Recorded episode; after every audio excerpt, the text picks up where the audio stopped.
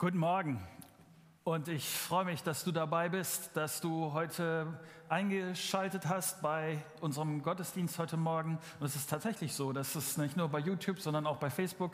Wir sind immer noch am Ausprobieren, ein paar Sachen, die gehen und die vielleicht helfen. Von daher, äh, wir sind auch froh, wenn du uns Rückmeldungen gibst, äh, wo du denkst, das hat funktioniert oder das hat nicht funktioniert. Das hilft uns weiter, weil mein Eindruck wenigstens, mein subjektiver Eindruck ist, dass wir noch eine Zeit lang, noch die nächsten paar Wochen keinen Live-Gottesdienst hier haben können mit Besucher und so weiter, sondern dass das ähm, Digitale uns auch noch ein bisschen weiter verfolgen will. Wir sind auch am Überlegen, ob wir das auch in Zukunft weiter auf diese Art und Weise machen. Von daher, wenn du uns äh, eine Rückmeldung geben willst, äh, von wegen, ja, mach weiter oder das brauche ich eigentlich nicht. Es reicht mir eigentlich auch, wenn zum Beispiel nur die Predigt kommt. Sag uns das gerne, schreib eine E-Mail. Du hast vorhin äh, die E-Mail-Adresse gesehen. Das ist gut, wenn wir einfach so im Kontakt bleiben.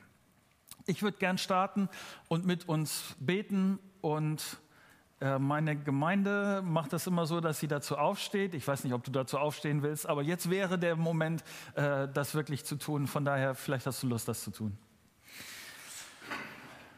Vater und ich bin dankbar dafür, dass, dass es nichts auf, aufs Aufstehen oder Hinsetzen ankommt, dass es nicht darauf ankommt, ob wir digital oder analog unterwegs sind oder wie es auch immer ist, sondern du bist da, du bist der lebendige Gott und du schaust in mein Herz, in unser Herz, du weißt, wie wir das meinen und du bist derjenige, der zu uns reden will. Auch jetzt durch das, was wir weiter gemeinsam lesen im Kolosserbrief.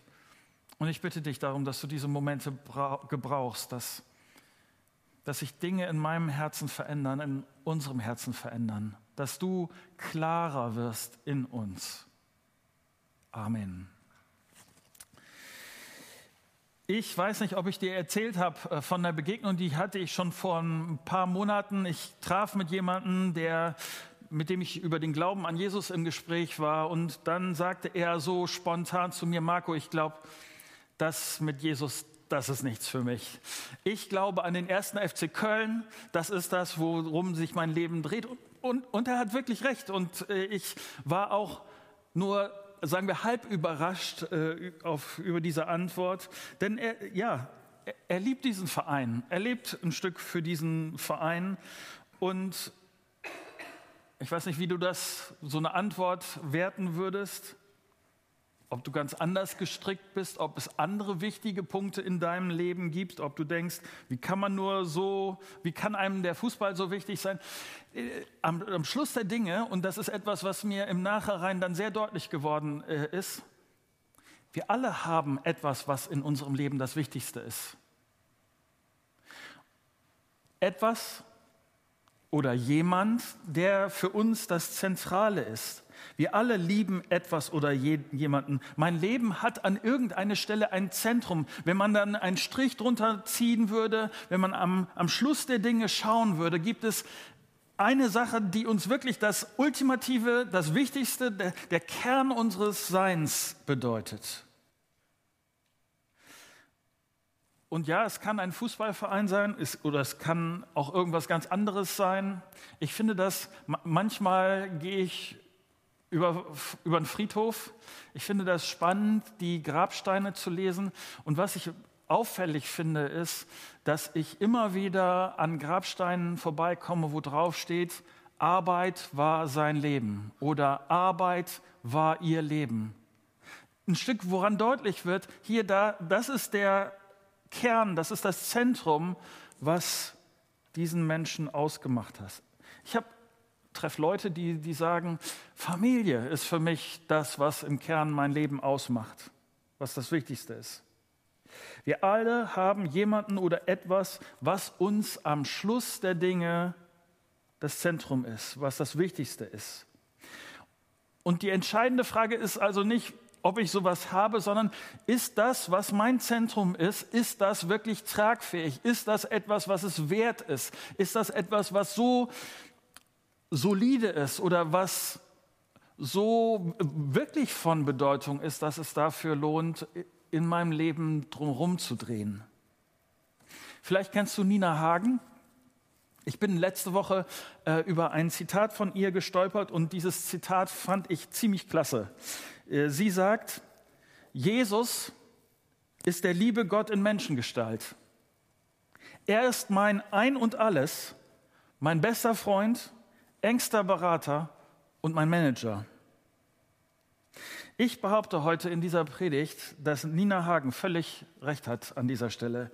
Ich weiß nicht, ob Jesus bei dir das Zentrum deines Lebens ist, aber wenn ja, dann will ich dir heute Morgen sagen, dann ist er das völlig zu Recht.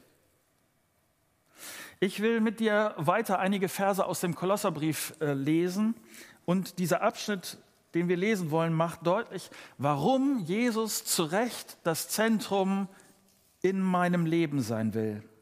Mein erster Gedanke, ich habe drei für heute Morgen. Mein erster Gedanke ist, er, Jesus, ist Zentrum von allem. Ich möchte weiterlesen, äh, Kolosser Kapitel 1 ab Vers 15. Der Sohn, also Jesus, ist das Ebenbild des unsichtbaren Gottes, der Erstgeborene, der über der gesamten Schöpfung steht. Denn durch ihn wurde alles erschaffen, was im Himmel und auf der Erde ist, das Sichtbare und das Unsichtbare, Könige und Herrscher, Mächte und Gewalten. Das ganze Universum wurde durch ihn geschaffen und hat in ihm sein Ziel.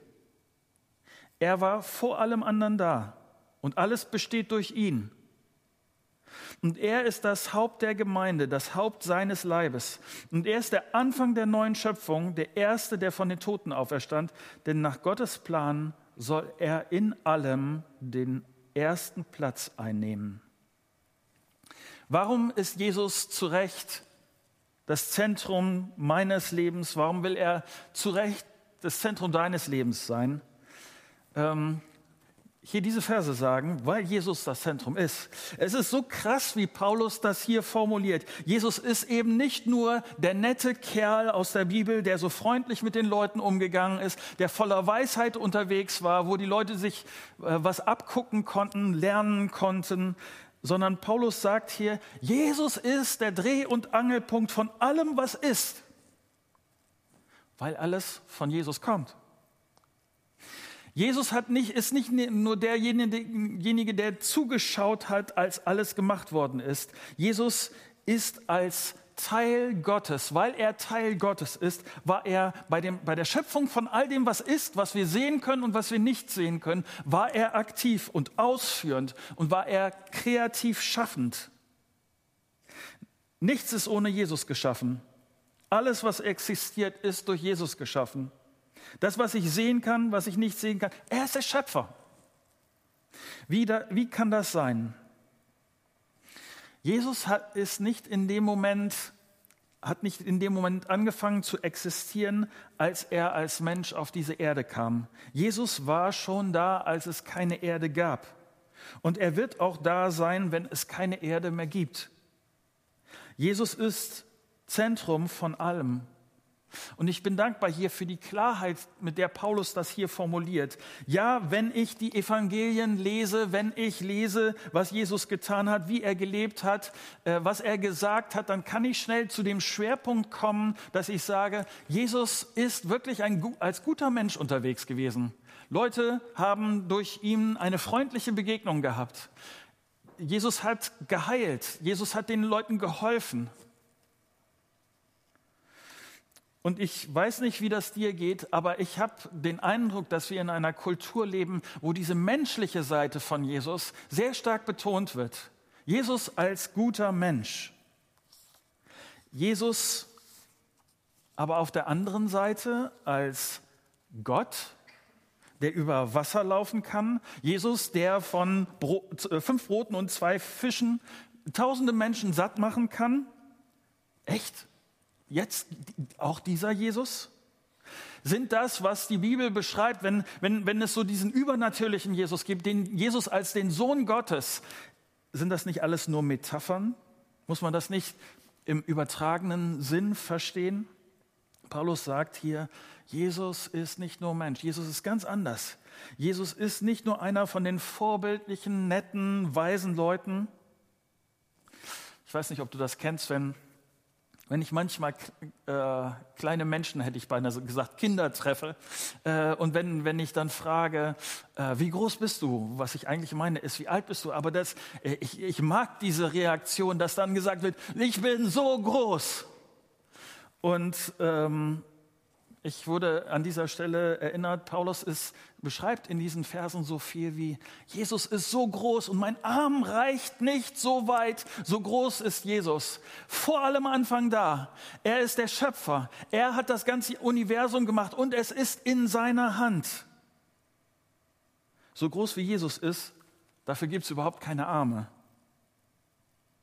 Und lass mich das ein bisschen deutlicher sagen. Dieser Text hier, diese Verse, Gottes Wort an dieser Stelle, das will deutlich machen, dass Jesus mehr sein will als nur ein freundlicher Lebensberater. Wenn du die Bibel liest, wenn du von Jesus lernst, wenn du merkst, die Lebensprinzipien, die du von Jesus hast, die du von ihm kriegst, die verbessern dein Leben, dann gönne ich dir das von Herzen. Aber Paulus sagt hier sehr deutlich, Jesus will so viel mehr sein als nur mein Lebensberater. Jesus ist weit mehr als nur ein Vorbild von vielen. Jesus ist das Zentrum von allem. Alles kommt von ihm, alles besteht durch ihn. Das Ziel des Ganzen ist er. Und deshalb, ich komme bei Jesus nicht dran vorbei, mich, mich zu entscheiden. Entweder ich glaube, dass Jesus wirklich dieser allumfassende Gott ist, oder das, was christlicher Glaube will, nämlich Jesus im Zentrum, das macht überhaupt keinen Sinn. Aber wenn du mit Jesus unterwegs bist, wenn du an ihn glaubst, dann hoffe ich, dass dieser Morgen dich daran erinnert, das ist Jesus. Jesus, dieser, dieser Jesus ist es, mit dem du unterwegs bist. Der Zentrum von allem. Der Mittelpunkt, der Erhalter von allem. Das Zweite.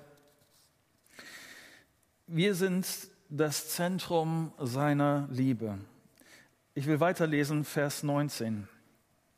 Ja, Gott hat beschlossen, mit der ganzen Fülle seines Wesens in ihm zu wohnen und durch ihn das ganze Universum mit sich zu versöhnen. Dadurch, dass Christus am Kreuz sein Blut vergoss, hat Gott Frieden geschaffen. Die Versöhnung durch Jesus Christus umfasst alles, was auf der Erde und alles, was im Himmel ist. Auch ihr seid darin eingeschlossen. Früher lebtet ihr fern von Gott und eure feindliche Haltung ihm gegenüber zeigte sich in all dem Bösen, was ihr getan habt. Doch jetzt hat Gott euch mit sich versöhnt durch den Tod, den Christus in seinem irdischen Körper auf sich nahm. Denn Gott möchte euch zu Menschen machen, die heilig und ohne irgendeinen Makel vor ihn treten können und gegen die keine Anklage mehr erhoben werden kann. Ich würde sagen, das ist für mich die Erkenntnis, die wichtigste Erkenntnis meiner letzten zehn Jahre. Es ist nicht so, dass ich nicht auch schon vorher, ich bin schon länger mit Jesus unterwegs und dass ich nicht schon vorher verstanden habe, dass Jesus auf diese Erde gekommen ist, weil wir, weil ich ein dickes Problem habe. Ich neige ja immer dazu zu denken, dass es ja zwischen mir und Gott gar nicht so übel ist. Ich, ich bin doch, ich bin doch eigentlich gar nicht so ein schlechter Kerl. Ich habe keinen umgebracht, mir war immer schon klar, dass es schlecht für meine Beziehungen ist, wenn ich lieblos bin, wenn ich die Unwahrheit sage, wenn ich jemanden wegnehme, was ihm gehört. Ich habe auch nie gedacht, dass das christlicher Glaube irgendwie ganz, ganz was Schlechtes wäre. Aber erst durch die Bibel habe ich verstanden, dass meine Beziehung wirklich grundlegend kaputt ist. Und zwar nicht, weil Gott diese Beziehung zu mir nicht will, sondern weil ich ihn nicht will. Ich mag es wirklich sehr, mein Leben sehr, selber zu bestimmen. Ich kann das schlecht aushalten, ähm, wenn mir jemand äh, reinredet und es fällt mir schwer zu akzeptieren, dass jemand über mir steht, der es besser weiß als ich, der es besser einschätzen kann, der, der mich und diese Welt durchschaut. Das auszuhalten finde ich schwierig. Aber das, was mich überzeugt hat, war die Liebe Gottes zu mir. Ich habe verstanden, dass die Berichte glaubwürdig sind, die davon zeugen, dass Gott sich selbst aufgemacht hat, um Versöhnung zwischen mir und ihm möglich zu machen. Ja, Gott hat meine Ignoranz, mein Eigensinn, meine Ablehnung ihm gegenüber, er hat es zu Recht als Feindschaft ausgelegt. Das hat sich gezeigt darin, dass ich es nicht durchgehalten habe, das zu tun, was ich selber für richtig halte. Kennst du das? Ich wusste, ich, ich weiß immer wieder das, was gut und richtig ist. Und trotzdem tue ich immer wieder das, von dem ich weiß, dass es nicht gut und richtig ist. Und darin wird deutlich, dass, dass ich da irgendwie, dass es da nicht stimmt. Meine Ablehnung Gott gegenüber, meine kaputte Beziehung Gott gegenüber, meine Feindschaft Gott gegenüber zeigt sich an all dem, was mir nicht gelungen ist, was ich Schlechtes getan habe. Paulus sagt hier zu Recht, ich bin böse. Ich wollte gut vor Leuten dastehen, aber ich habe da, hab da eine Macke. Manchmal schaffe ich das Gute so manchmal auch nicht. Und Paulus sagt hier, Schau, deshalb brauchst du Versöhnung mit Gott. Jesus hat sein Leben gegeben, dass du jetzt vor Gott stehen kannst, als wäre nichts Schlechtes gewesen. Heilig, von dem er hier in diesen Versen äh, schreibt, bedeutet perfekt. Und nur perfekt komme ich hin zu Gott, weil er perfekt ist. Und jetzt bekomme ich perfekt geschenkt. Perfektsein geschenkt. Ich schaffe das nicht selber, aber Gott gibt es mir gerne. Er vergibt mir und zwischen mir und ihm ist wieder alles gut. Dieses Geschenk gibt Gott gerne jedem, der an ihn glaubt. Und Gott liebt dich und mich so sehr, dass er alles dafür einsetzt, diese Beziehung zwischen dir und ihm wieder möglich zu machen. Ich will dir kurz sagen, welche Diskussionen ich an dieser Stelle immer wieder führe. Manche Christen denken, ja Marco, das ist alles wichtig, aber mit Jesus und der Vergebung, das habe ich alles schon verstanden. Lass uns weitermachen und lass uns zu, den, zu dem eigentlich Wichtigen kommen. Und ich sage dir, das Evangelium von Jesus Christus, die gute Nachricht von, von der Vergebung, ist genau das Eigentliche. Das Evangelium, diese gute Nachricht ist das Eigentliche. Paulus schreibt diesen Brief und er schreibt die diversen anderen Briefe. Und im Neuen Testament liest du von dieser guten Nachricht von Jesus wieder und wieder und wieder. Warum? Weil ich und weil viele andere, glaube ich, mit mir noch nicht die die Tiefe und die Breite und die Höhe der Liebe Gottes verstanden haben. Wir haben nicht verstanden, wenigstens noch nicht in, in seinem ganzen Ausmaß, was dieses Evangelium von Jesus Christus bedeutet und was es auch in mir verändern und bewegen will. Die Liebe Gottes ist nicht, wenigstens noch nicht in diesem Ausmaß zum Zentrum meines Denkens und meines Seins geworden. Und deshalb schreibt Paulus das in jedem Brief. Du kannst auch in den anderen Teilen des Neuen Testaments gucken. Schreibt, schreiben die Autoren das wieder und wieder. Ich will kurz ein Beispiel geben, ähm, was das bedeutet, was ich da verstanden habe, warum das Evangelium das ist, was ich gerne immer wieder erkläre, weil ich glaube, dass es der Kern von dem ist, was Christsein bedeutet und was die Auswirkung hat, dass das dass das, das Zentrum ist. Ich sage das immer mal wieder so und es ist wirklich so. Ich bin als Angsthase auf diese Welt gekommen. Meine Angst ist eine spezielle, nämlich diese, was denken die anderen Leute wohl von mir? Ich vergleiche mich mit anderen. Wenn andere mich kritisiert haben, dann hat, mich, dann hat das für mich schwer gewogen. Wenn andere mich gelobt haben, dann habe ich da so viel Energie draus gezogen. Aber durch das Evangelium von Jesus Christus habe ich mehr, mehr und mehr verstanden, dass Gott mich bedingungslos liebt. Der, der das Zentrum von allem ist, liebt mich so sehr. Der Schöpfer des Universums, der alles in der Hand hat, der liebt mich so bedingungslos, dass ich es ihm wert bin, dass er auf diese Erde kommt und das Beste gibt, sein Leben gibt für mich. So wertvoll bin ich für ihn. Nicht, dass du mich falsch verstehst. Das, was andere mir sagen, ist nicht unwichtig. aber den Wert, den ich durch das Evangelium von Jesus Christus formuliert bekomme, gibt mir eine Sicherheit, bei der zum Beispiel dieses ungute Vergleichen an Bedeutung verliert. Das Zentrum dafür ist die Liebe Gottes zu mir. Und je mehr ich verstehe, wer Jesus für mich ist, je mehr ich diesen Jesus kennenlerne, je mehr ich begreife, was er für mich getan hat und was das ganz praktisch aus, das verändert meine Perspektive und das verändert mein Herz Schritt für Schritt. Und es lässt mich eine Perspektive gewinnen,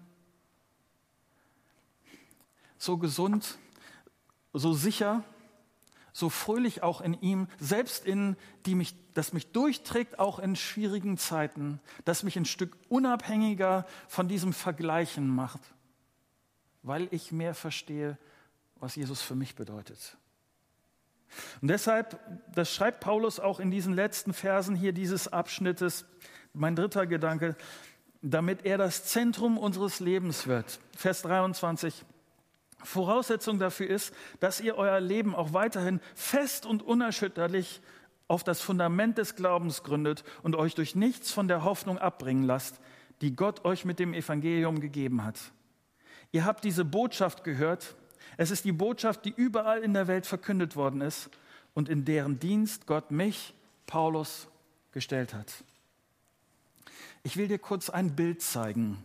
Äh, ich weiß nicht, ob du so ein Karussell kennst. Ähm, es ist eine drehende Scheibe mit ein paar Stangen fest da drauf. Auf Spielplätzen findest du das sehr oft und wahrscheinlich können die, die Physikleute äh, unter uns das genauer erklären, warum das so ist. Aber meine Erfahrung ist diese. Wenn ich im Zentrum von diesem Ding bin, dann kann ich mich leichter festhalten. Wenn, es, wenn ich ihn weiter nach außen habe, muss ich sehr viel mehr Kraft aufwenden, äh, um auf dieser Scheibe zu bleiben.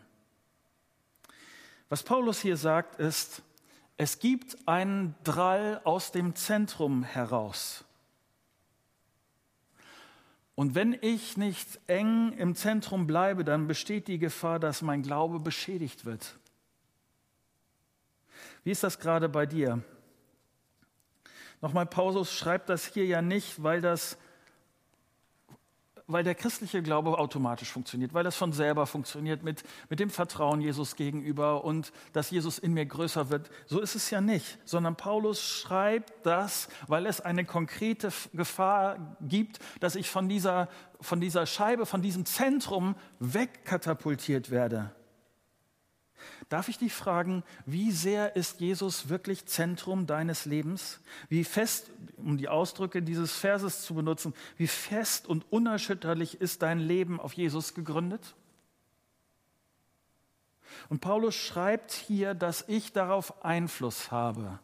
Er schreibt das ja mit einer Absicht. Wenn mich, wenn dich etwas von der Hoffnung von Jesus das von dem Evangelium von Jesus abgebracht hat, dann gibt es einen Weg zurück, damit Jesus in meinem und deinem Leben auch praktisch, konkret im Alltag, wenn du nachher den Laptop ausgemacht hast, den Fernseher ausgemacht hast, wenn du dann unterwegs bist und mit Corona konfrontiert bist oder wenn du die, die, die normalen Kämpfe deines Lebens führst, ist dann Jesus das Fundament deines Lebens. Das ist das, warum Paulus das hier schreibt. Wie sieht das denn aus, wenn ich mein Leben fest und unerschütterlich auf Jesus gegründet habe? Mir ist das in der letzten Woche ziemlich deutlich geworden. Ähm, mich hat der Tod eines Kollegen ziemlich getroffen. Die Leute, mit denen ich mich äh, jeden Morgen in der Woche um 8 Uhr zum zu der Zoom-Gebetsrunde treffe, die haben das mitbekommen. Ähm, er ist mit 67 an seinen vierten Herzinfarkt äh, gestorben. Vielleicht vor zwei Wochen hat es eine Rundmail gegeben, dass er im Krankenhaus liegt und dass noch nicht klar ist, ob er das schaffen wird. Am letzten Mittwoch kam dann die Mail, dass er gestorben ist. Wie bei solchen Mails äh, oder bei, bei, solchen Situationen oft üblich ist, wird, gibt es eine Rundmail, die nochmal Rückblick hält auf das, was äh, sein Leben so ausgemacht hat. Und es wurde aufgezählt, all die Dinge so, er ist, er ist ein ziemlich erfolgreicher Pastor gewesen, hat einige Gemeinden gegründet, hat in unserem Gemeindeverband äh, wichtige Rollen gespielt und, und so weiter und so weiter. Und am Schluss dieses Berichts oder dieser E-Mail habe ich gedacht, das ist nicht das, was für mich von ihm übrig bleiben wird. Ich werde mich erinnern an die ersten Treffen, die ich mit ihm hatte, als ich noch ein junger und unerfahrener Pastor war. Ich werde mich erinnern an Jesus in ihm, das, was er ausgestrahlt hat von Jesus, diese Freundlichkeit und dieses Hinweisen, dieses Erinnern, ja Marco, das ist manchmal ein komplizierter Job und ähm, schau auf Jesus, er ist es wirklich wert. Ich werde mich erinnern an, an diese Momente, wo äh, wir zusammengesessen haben und wo er Anteil gegeben hat an seine Situation, wo ich von ihm gelernt habe, weil er Jesus wiedergespiegelt hat, weil sein Leben gegründet war auf Jesus. Das ist das, was für mich von ihm übrig bleiben wird. Und ich habe mich gefragt, ist das bei dir auch so? Ob andere durch mein Leben auch ermutigt werden, ihr Leben fest und unerschütterlich auf das Fundament von Jesus Christus zu gründen? Wie ist das bei dir? Und ich sage das nochmal, Paulus hat hier völlig recht, wenn es hier zum Schluss des Abschnittes, wenn er darauf hinweist, dass das Evangelium, die gute Botschaft von der Liebe Gottes zu uns, zu mir, zu dir, wenn das der Kern ist, wenn das den, der, der Unterschied bedeutet. Ich bin gerade dabei, meine Bücherregale zu, durchzuforsten, meine Bücher auszumisten. Das eine oder andere Buch schmeiße ich weg, weil ich merke, ich habe das jetzt die letzten zehn Jahre nicht in der Hand gehabt und so wertvoll ist dieses Buch jetzt auch nicht, dass ich das unbedingt behalten will. Äh, nicht, dass du mich falsch verstehst. Ich will nicht sagen, dass all diese Bücher nicht lesenswert wären. Es gibt viele gute Bücher, aber ich möchte dich zu etwas herausfordern. Ich will, will dich herausfordern, etwas ganz bewusst zu lesen. Äh, vielleicht hast du unsere Gemeinde-App schon gefunden. Äh, da bei der Gemeinde-App, die gibt es in den Apple und Android Stores. Du kannst das äh, kostenlos runterladen. Da gibt es einen Fragen-Button. Und ich möchte dir einen Vorschlag machen. Wenn du die Fragen-Taste drückst und mir deine E-Mail schickst, diese Fragentaste ist normalerweise anonym und ich bekomme nicht mit, wer mir da was schickt. Deshalb, um darauf reagieren zu können, brauche ich deine E-Mail-Adresse. Also wenn du mir deine E-Mail-Adresse äh, schickst, dann bekommst du von mir eine Zusammenstellung von Bibeltexten, die ich für zentral halte, wenn es darum geht, die gute Nachricht von Jesus Christus zu verstehen. Wenn es darum geht, das Evangelium beschrieben zu bekommen. Es werden Bibeltexte sein, wo ich hoffe, dass ich dich motivieren kann, diese diesen Texten eine besondere Aufmerksamkeit zu geben. Weil ich glaube, wenn das etwas ist, was mich beschäftigt und ich habe das erlebt, wenn was passiert, wenn mich das beschäftigt, dass es mein Herz verändert, dass es anfängt, mein Denken zu bestimmen, dass auf dieses Fundament von Jesus Christus, dass das stärker wird, dass ich tiefer verwurzelt werde in ihm. Es ist es geht darum, mehr zu verstehen, mehr zu begreifen, wer er ist, mehr zu verstehen, wie geliebt, wie sicher ich bei diesem Jesus Christus sein kann. Und damit Jesus mehr das Zentrum meines praktischen Lebens wird. Das wünsche ich uns. Wir hören ein Stück Musik.